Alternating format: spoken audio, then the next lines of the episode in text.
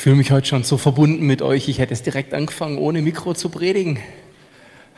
Wir sind doch heute unter uns, oder? Eigentlich. Also wäre mir wichtig für den ersten Punkt, den ich jetzt bringen muss.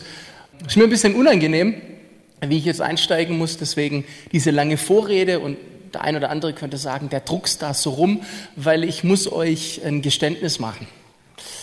Und mir wäre sehr recht, wenn das unter uns bleiben könnte. Und wie ihr alle wisst, man, man sieht es ja noch ein bisschen an meinem Style, dass der Hip-Hop in mir noch sehr pulsiert und ich auch jahrelang maßgeblich für den Hip-Hop auf der Bühne unterwegs war. Und da sollte man meinen, ich habe quasi Sprechgesang und nur das mit der Muttermilch aufgesogen und sonst gibt's auch nichts. Und was vielleicht viele von euch wissen, ist, dass es nur wenige Musikstile gibt, mit denen ich gar nichts anfangen kann. Einer der ganz, ganz wenigen, mit denen ich nichts anfangen kann, ist Schlager. Aber jetzt für jeden von euch, der das mag, ich will niemand persönlich beleidigen, nur ich tue mir da brutal schwer mit. Aber, und jetzt zu meinem Geständnis, es gibt ein dunkles Kapitel in meiner Kindheit. Und ähm, da habe ich gewisse Dinge gehört und gesehen, vor allem gesehen, vielleicht erinnert ihr euch an diese typischen Samstagnachmittagsfilme, die im öffentlich-rechtlichen Fernsehen gelaufen sind, wo ich bestimmt auch ein Stück Liebe zum Sprechgesang her habe, ist von Heinz Erhardt zum Beispiel. Die Wortspiele und jeder, der mich nah kennt, weiß, mit schlechten Wortspielen kann man mich enorm, ist großartig. Also das ist wirklich, das sind dann Dinger vom Niveau her, was ist ein Keks unter einem Baum? Ein schattiges Plätzchen. Merkt ihr, ja, das sind, die sind so flach, kein Lacher dafür, aber ich finde die super. Ich stehe da total drauf. Aber es kommt noch schlimmer. In diesen Filmen wird ja oft auch gesungen. Und ich habe eine persönliche kleine Affinität gehabt als Kind und kann mich heute auch nicht entziehen, dass da gewisse Dinge in mir berührt werden und wohlig angehen, wenn ich ähm, Peter Alexander sehe. Passend zum heutigen Thema habe ich euch ein Stückchen Peter Alexander mitgebracht, auf das ihr einen dermaßen gemeinen Ohrwurm mit nach Hause nehmt, den ihr hättet nicht kommen sehen, als ihr heute hierher gekommen seid.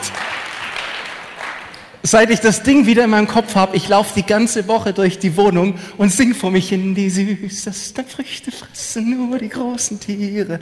Das ist echt übel. Meine Familie wundert sich ja schon über nichts mehr. Das ist ja nicht so schlimm. Aber dieses Lied habe ich als Kind geliebt. Und ich fand das immer so gemein, wenn man den ganzen Song anhört, dass da Bäume gibt, auf denen wachsen die süßesten Früchte ganz oben. Und in dem Lied, in dem Vers, da geht es dann um ein Entchen, das fragt die Mama, warum kann ich denn die Kissen da oben nicht essen? Dann sagt die Mama, die süßesten Früchte fressen nur die großen Tiere. Nur weil die Bäume hoch sind und diese Tiere groß sind. Die süßesten Früchte schmecken dir und mir genauso. Doch weil wir beide klein sind, erreichen wir sie nie. Das geht in ein Kinderherz tief rein, versteht ihr?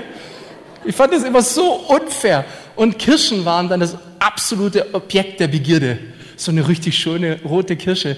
Und ähm, ich muss euch warnen, heute passieren zwei Dinge, die ihr von mir nicht gedacht hättet. Das eine ist dieses dunkle Kapitel des Schlagers. Vielleicht als letzten Satz dazu. Heute Mittag läuft auf Dreisat wieder ein Peter Alexander Film. Habe ich zufällig gesehen. Also wer von euch sich seinen Mittag versüßen möchte. Aber das andere, was ihr habt vielleicht nicht kommen sehen, ist, dass ich heute tief einsteige in das Thema Botanik. Wir werden heute eine sehr grüne Predigt von mir haben. Und damit ich nicht allzu großen Blödsinn rede, habe ich mich sogar bei ein paar Profis vergewissert, dass die Sachen, die ich so grob sage, dann auch stimmen. Ich äh, habe mir angewöhnt, mit der Mimi ja seit circa eineinhalb Jahren relativ viel zu laufen und wir sind viel unterwegs. Wir haben für uns den Terminus, wir gehen Gassi dann hat das einen guten Grund. Wir haben zwar keinen Hund, aber du hast zumindest ein besseres Argument dafür. Und wir haben schon so Strecken, wo wir gern langlaufen und eine Strecke führt an so Obstfeldern und Obstbäumen vorbei. Und was ich da ähm, bemerkt habe, sind diese Apfelbäume. Und Apfelbäume faszinieren mich. Und wenn sie dann Äpfel tragen, dann ist das so eine, eine Pracht. Und ich möchte heute ein bisschen über einen Apfelbaum sprechen. Und ich möchte ein bisschen über das Thema Fruchttragen sprechen. Und welche Früchte sind für uns vielleicht die Früchte, die hoch aufgehängt sind oder die überhaupt da sind oder vielleicht auch nicht. Aber wie mag sich so ein Baum fühlen, während er die Früchte trägt? Kann er abschätzen, was seine Frucht bewirkt? Wir alle hören immer wieder im christlichen Kontext, wir sollen Frucht bringen. Und ja, ich glaube, dass das so ist. Wir sind dazu berufen, Frucht zu tragen und Frucht zu bringen. Aber können wir abschätzen, was gute Früchte sind und was nicht? Und das habe ich mich beim Apfelbaum gefragt. Die sind so voll und irgendwann kommt dann der Tag der Ernte. Und denkt sich dann so ein Apfelbaum für sich, boah, cool, wenn ich sehe jetzt hier, die werden geerntet. Ich habe viel Frucht gebracht. Ich sehe schon, wie viele Traktoren voll die geladen haben mit Frucht. Das war viel Frucht. Oder ist für einen Apfelbaum nur das Frucht, was jemand direkt vom Baum nimmt und beißt rein? Dann sieht er, ah, der sagt, hm, das ist gute Frucht. Wir alle kennen eine ganz berühmte Stelle zum Thema Frucht. Und das ist Galater 5, Vers 22, die Frucht des Geistes. Ich möchte die zumindest kurz erwähnt haben. Dort heißt es, die Frucht des Geistes aber ist Liebe, Freude, Friede, Langmut, Freundlichkeit, Gütigkeit, Treue, Sanftmut und Selbstkontrolle. Was hier in der Elberfelder als Enthaltsamkeit wiedergegeben ist, lässt sich am besten als Selbstkontrolle übersetzen. Und es wird von einer Frucht gesprochen. Und ich denke da manchmal, ja, da ist was dran. Du bist ein Baum, der hat seine natürliche Fruchtsorte. Und ich glaube, für uns Christen soll die natürliche Fruchtsorte sein, diese Frucht, die in Galater 5, Vers 22 beschrieben wird. Da können es immer noch mehrere Äpfel sein, aber trotzdem bleibt die Sorte gleich. Und von der Sorte, von der du bist, ist Liebe, Freude, Friede, Langmut, Freundlichkeit, Gütigkeit, Treue, Sanftmut und Selbstkontrolle drin. Wenn wir uns jetzt Äpfelbäume angucken, und äh, für mich ist ja äh, das schönste Apfel, den man sich vorstellen kann, so ein richtig schöner grüner Granny Smith. Saftig und ein bisschen sauer. Ich weiß, man hat unterschiedliche Geschmäcker, aber das finde ich schon einen, einen, gewaltigen Apfel. Wenn du jetzt, keine Ahnung, Boskop bist, dann hast du wahrscheinlich natürlich an deinen Ästen kein Granny Smith hängen.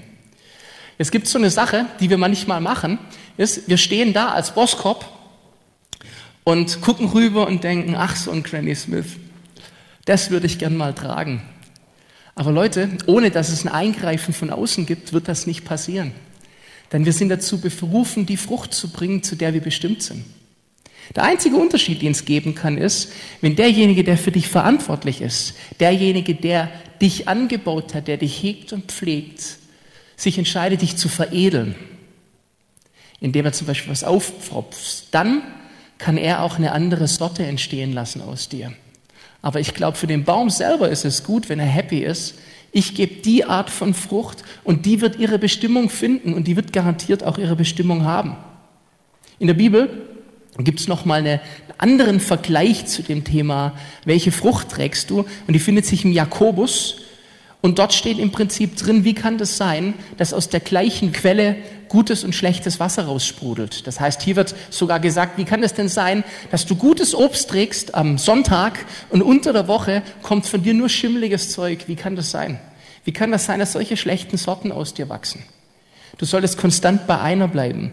Das ist heute gar nicht so sehr mein Schwerpunkt, obwohl ich auch glaube, dass das stimmt.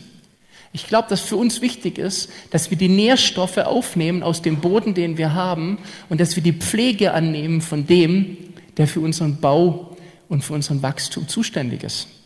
Und ich glaube, dann nehmen wir auch diese Frucht auf, die sein soll. Und trotzdem, ich habe das auch vor drei Wochen in meiner Predigt erwähnt, äh, wir haben diese Tendenz, nach links und rechts zu gucken. Ich habe das vor drei Wochen die Insta-Momente des Lebens genannt. Da siehst du, was andere Frucht bringen. Und gerade auch im christlichen Bereich ist es nicht einfacher geworden. Da werden Fotos gezeigt von Massen, die irgendwelche Leute bewegen. Und du stehst da und denkst, ich armer Boskop, sieht überhaupt nicht aus nach Granny Smith. Aber back mal einen Apfelkuchen mit einem Granny Smith ist keine gute Idee. Das wird ein ganz komischer Apfelkuchen. Trotzdem denke ich manchmal bei mir, ich wäre gern die Sorte, ich wäre gern das Obst, ich wäre gern das. Wenn man mal das Thema ein bisschen weiter angeht und sagt, wir gucken uns zum Beispiel mal Weintrauben an. Wir waren gestern in Weinbergen laufen. Finde ich auch so bemerkenswert. Es gibt so unterschiedliche Rebsorten, Leute.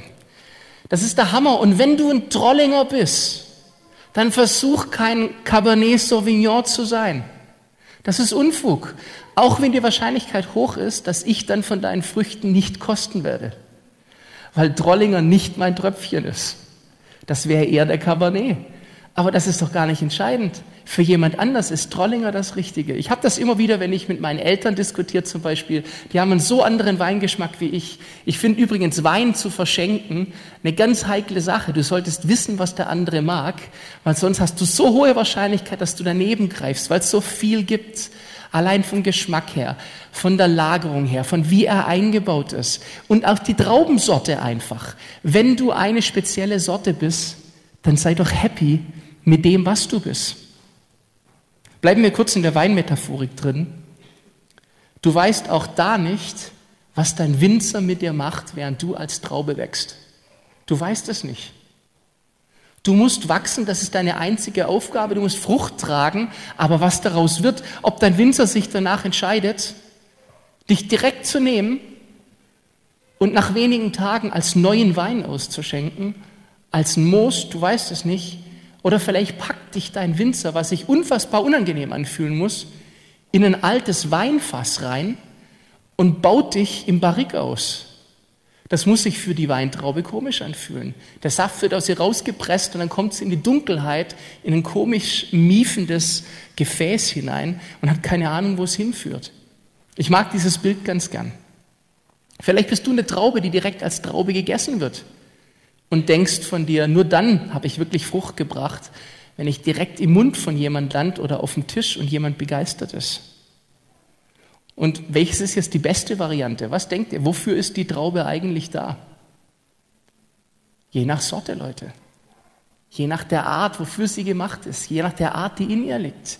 Je nach der Art, zu was sie aufgebaut wurde und wie sie gepflegt wurde. Und wir alle kennen diese ganz berühmte Bibelstelle aus dem Johannes 15. Ich möchte sie einfach nochmal vorlesen, wo Jesus sagt, ich bin der wahre Weinstock und mein Vater der Weingärtner. Eine jede Rebe an mir, die keine Frucht bringt, nimmt er weg und eine jede, die Frucht bringt, die reinigt er, dass sie mehr Frucht bringe.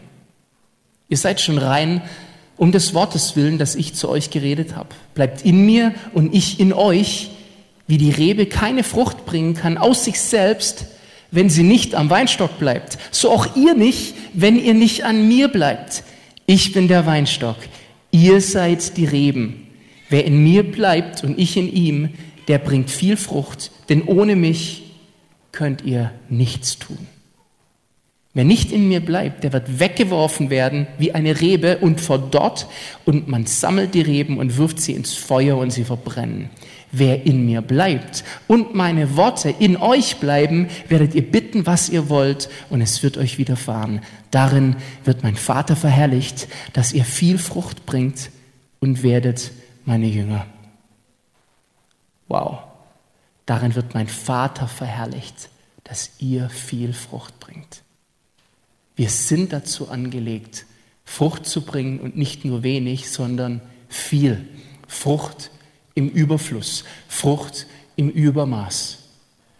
Zu einer zynischen Botschaft wird das nur in deinem Ohr, wenn du dich zum Beispiel fühlst wie so ein Apfelbaum, der hauptsächlich seine ganzen Früchte in Fallobst ergießen lässt.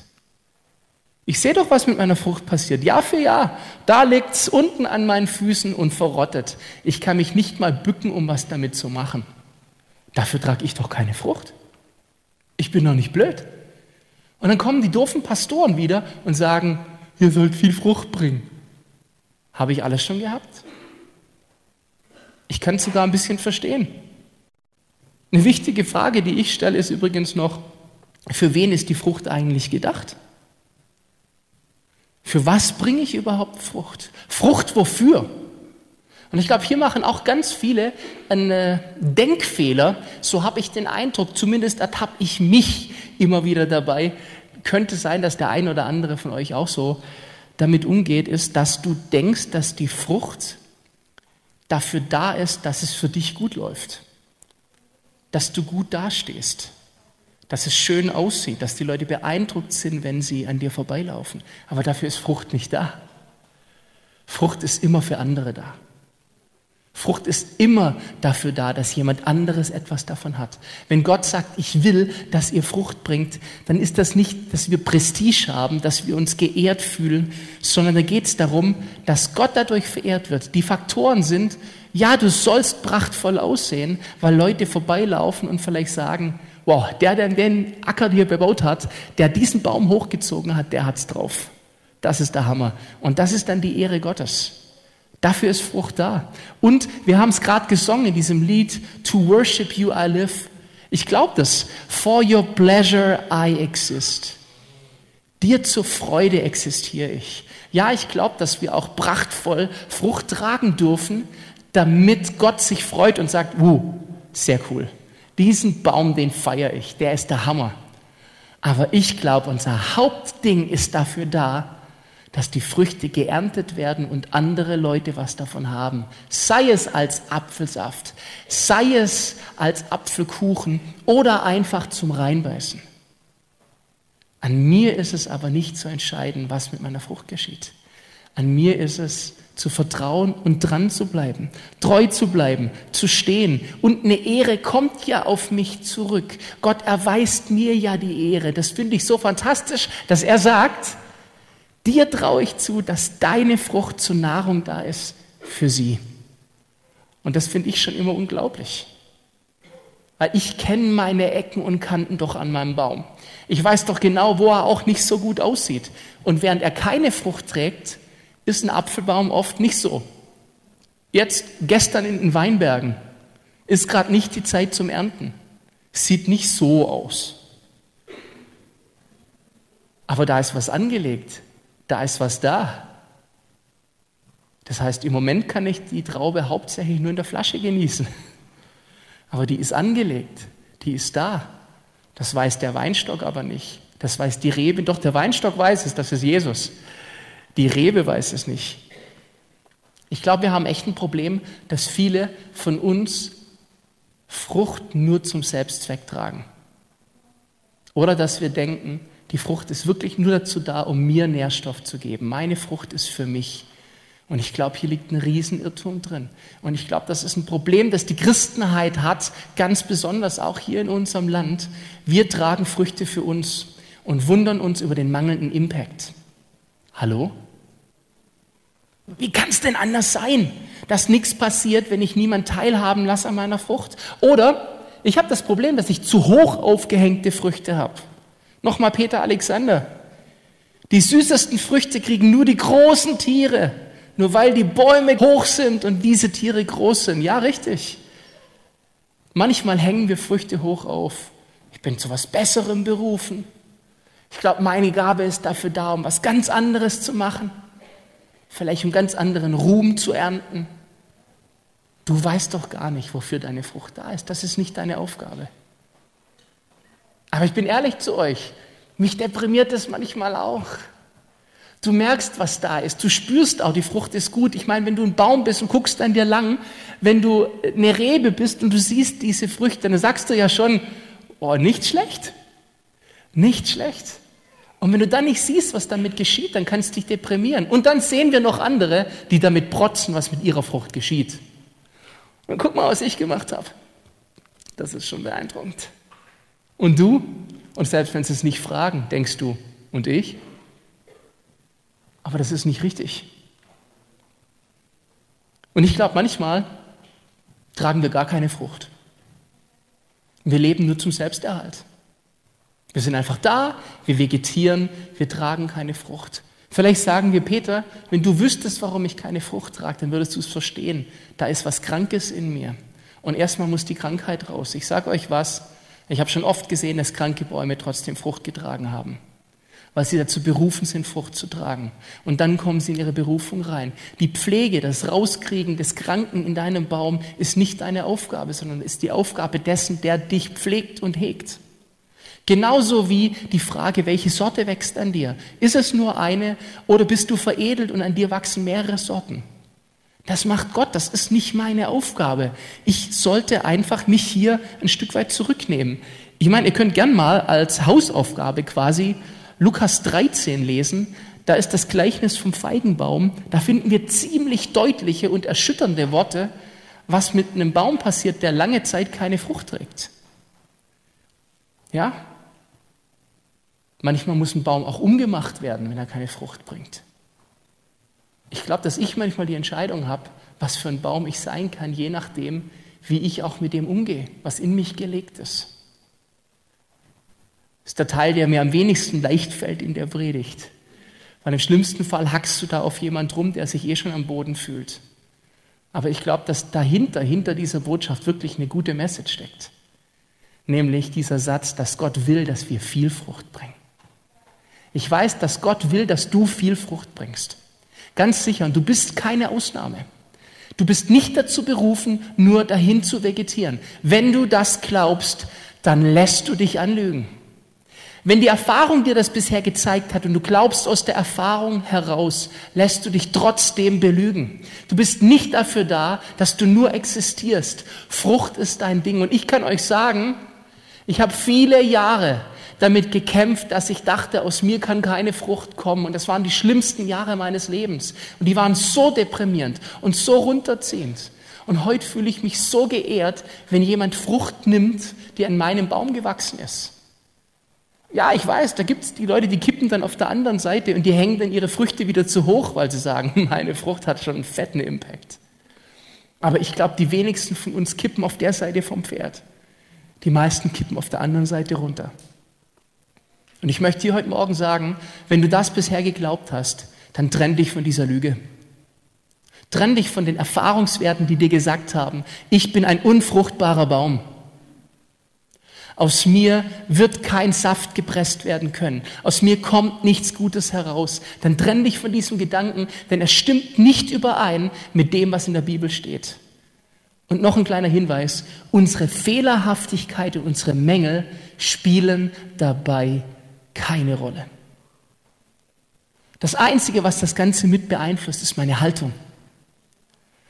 Aber wie ich angelegt bin, das ist die Entscheidung dessen gewesen, der dich geschaffen hat. Und er kann dich auch pflegen und er vermag gewaltige Dinge zu tun. Wenn ihr das mal gesehen habt, einen veredelten Baum, wo du genau die Stelle siehst, wo was anderes drauf angesetzt worden ist, das ist unfassbar. Für mich als jemand, der bis auf heute am 17. Februar 2019 keine Ahnung hat von Botanik. Ich finde das faszinierend. Viel hat auch mit dem Maß zu tun. Was ist mein Maß? Ich kann gar nicht von außen irgendwie sehen, was mein Maß ist, wofür bin ich angelegt. Ihr kennt dieses berühmte Gleichnis vom Sämann aus Markus 4. Du weißt nicht, wie viel Ertrag für dich der richtige ist. Und wir übernehmen uns, wenn wir denken, ich bin dafür angelegt, um mehr zu bringen, als ich wirklich habe.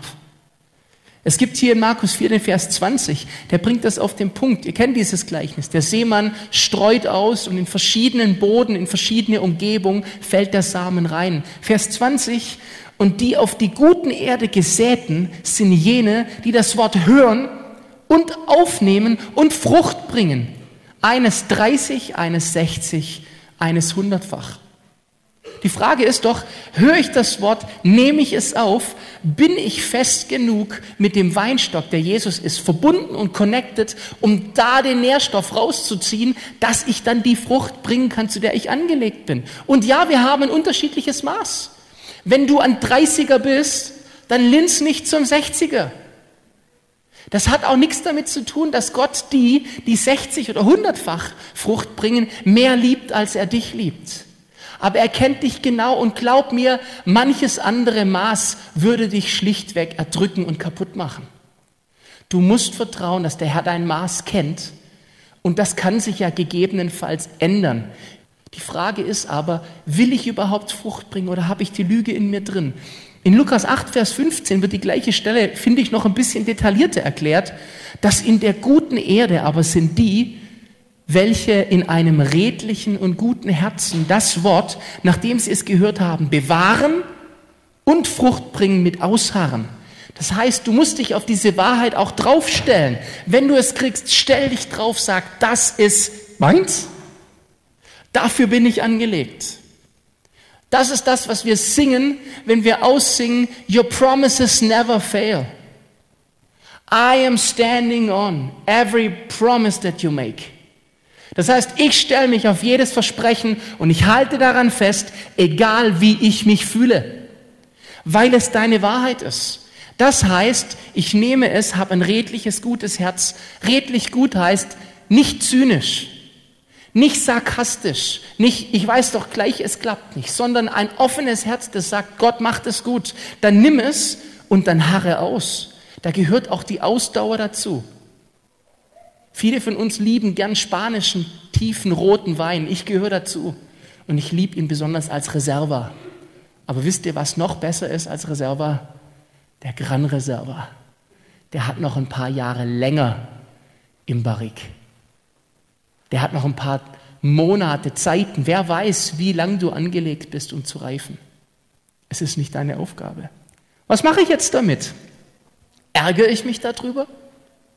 Vielleicht über das, was der andere hat, ich nicht. Ärgert ihr euch vielleicht an meinem Wort heute? Vielleicht, weil es bisher in deinem Leben nicht gefruchtet hat? Oder schon tausendmal gehört. Auch das kann ein Grund sein zu ärgern, kannst du entscheiden. Oder aber du lässt es in dich fallen und du machst was damit. Du lässt es reifen in dir und dann lässt du daraus Frucht entstehen. Dann keimt es und es kommt Frucht raus. Und diese Frucht ist für andere damit sie Nahrung kriegen, aber glaub mir, andere zu nähern macht so glücklich. Das ist so cool. Das heißt, du hast indirekt auch was davon. Aber ganz ehrlich, von meiner Reaktion auf mein Fruchtpotenzial hängt ab, was Gott daraus machen kann. Ich liebe diesen Psalm 1 enorm. Den werden die meisten von euch kennen. Glücklich der Mann, ein paar Worte weg, der seine Lust hat am Gesetz des Herrn und über sein Gesetz sind Tag und Nacht. Für mich steckt da die Verbindung drin. Ich sage glücklich der Mann, der eng verbunden ist mit dem guten Weinstock, der eng verbunden ist mit dem Vater, der seine Lust hat am Gesetz des Herrn, der seine Lust hat am Herrn. Er ist wie ein Baum, gepflanzt an Wasserbächen, der seine Frucht bringt zu seiner Zeit und dessen Laub nicht verwelkt und alles, was er tut, gelingt ihm. Yes, das ist eine der richtig guten Stellen in der Bibel, Leute. Aber hier steckt eine Beziehung drin. Dieser Baum muss fest gepflanzt sein in einer Beziehung zum Wasser. Und das ist das, was wir müssen. Es geht nicht, dass wir ab und zu tanken vom Wasser und dann denken, wir werden zu einem mächtigen, stabilen Baum, der Frucht bringt. Es geht darum, gepflanzt zu sein an Wasserbächen, an der Quelle zu sein, dran und dran rauszuziehen, rauszunehmen und dann diese Frucht zu bringen, andere zu beglücken, zur Ehre Gottes zu leben und zu sehen, wie sich andere nähern. Das ist für mich der Hammer. Vielleicht zum Abrunden von dem Ganzen eine Passage aus einem von mir geliebten Buch in der Bibel und zwar aus dem Römerbrief. Und ich habe das schon oft erwähnt, gerade so zwischen Römer 5 und Römer 9, diese Kapitel, die sind wahrscheinlich die am meisten angemalten in meiner Bibel, weil da so viel drin ist. Und im Römer 7, Vers 4 finden wir folgenden Part. So seid auch ihr, meine Brüder, dem Gesetz getötet worden durch den Leib des Christus. Das wissen wir. Die gute Botschaft ist, wir leben durch Jesus. Die gute Botschaft ist, ich darf Frucht tragen durch Jesus und seine Erwähnung. Wir sind getötet worden durch den Leib des Christus, um eines anderen zu werden, um in unsere Bestimmung zu kommen, und zwar des aus den Toten auferweckten, also Jesus, damit wir Gott Frucht bringen. Gebt mal Bibel und Frucht bringen in Anführungszeichen in Google ein. Ihr werdet überwältigt sein, was da drin steht alles. Das lohnt sich und macht Spaß als Hausaufgabe. Wir sind dazu berufen, Frucht zu bringen in Christus. Ich möchte das einfach nochmal kurz zusammenfassen. Gott will, dass du Frucht hervorbringst. Und zwar viel davon. Gott legt es auf Überfluss an. Mach dir keine Sorgen, wenn du den Eindruck hast, der Überfluss ist am Schluss nur Fallobst. Und du hast den Eindruck, das vergammelt doch nur. Lass das nicht deine Sorge sein. Lass das die Sorge sein von dem, der für das Obst zuständig ist. Du bist nur fürs Fruchtbringen zuständig. Sei an seinen Wasserbächen und der Versorgung gepflanzt, die er für dich hat. Bleib an ihm dran, dem Weinstock, und vertrau dem guten Weingärtner. Aus diesem Weinstock ziehst du Nährstoffe und getrennt von ihm kannst du nichts tun. Das stimmt ja nur bedingt.